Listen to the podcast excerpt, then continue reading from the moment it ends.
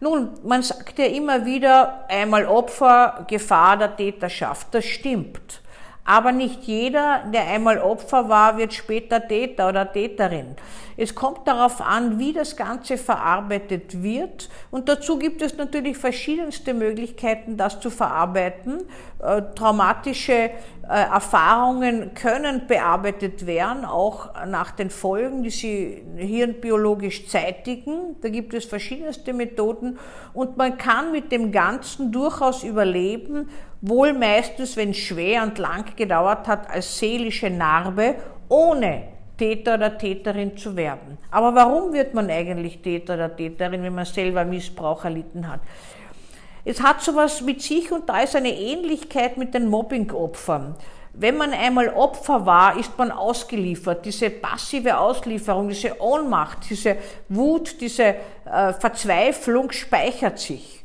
Und man könnte meinen, dass so jemand später das niemanden anderen antut, das ist ein guter Gedanke, aber der Drang und der Zwang aus dieser Passivität seinerzeit, die fast wie eingefroren seelisch ist, hinauszukommen und nun aktiv Täter und, oder Täterin zu sein und etwas vorzunehmen und nicht mehr passiv ausgeliefert zu sein, sondern aktiv Entscheidungen treffen zu können, aber in einer ähnlichen Situation ist manchmal leider fast zwingend, ist nichts zu entschuldigen, auch nichts zu beschönigen, aber ist so.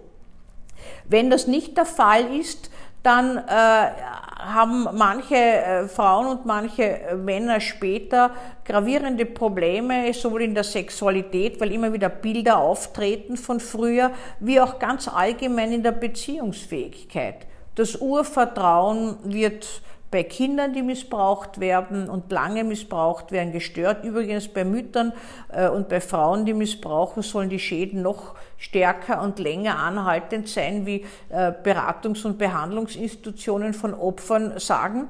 Und immerhin nimmt man an, dass es im Dunkelfeld fast zehn Prozent sind von Frauen, die das auch tun. Ja? Äh, also das heißt, äh, wenn man, wenn man gelernt hat, in irgendeiner Weise aus dieser Situation zu entkommen und wenn man frühzeitig Hilfe in Anspruch nehmen kann, auch das Vertrauen hat, äh, dass man nicht selbst schuld daran ist, was dann oft eingeredet wird. Kein Kind ist schuld, kein Kind sexualisiert. Das sind immer die Erwachsenen. Und wenn man das Ganze zwar nicht verzeihen kann, man muss es nicht verzeihen können, sondern akzeptieren kann, dann ist die Wahrscheinlichkeit, dass man es eins zu eins weitergibt, nicht so hoch. Ich habe verwiesen auf die Mobbingopfer. Wenn man als Mobbingopfer oder in der Schule gewissermaßen attackiert wird, ausgelacht wird, sich nicht wehren konnte, staut man irrsinnig Spannung und Wut und Aggression in sich auf, die sich später entladen kann. Wir sehen das immer wieder, dass später Menschen also in äh, Aggressionsverhandlungen hineinkommen oder auch Gewalt anwenden, die berichten, langfristig Opfer gewesen zu sein, sich nicht wehren haben können oder die zur Entspannung unter Anführungszeichen Ego-Shooter-Spiele spielen. Das heißt also, da geht es darum, dass man jemanden, dass man andere tötet, ganz leichtfertig gewissermaßen, dass man diese Aggression, die man in sich gespeichert hat, kanalisiert. Das gibt es natürlich auch bei, äh, bei, bei, bei Kindern und Jugendlichen, die das erlitten haben, die im Erwachsenenalter mit dieser Wut und mit dieser Aggression leben.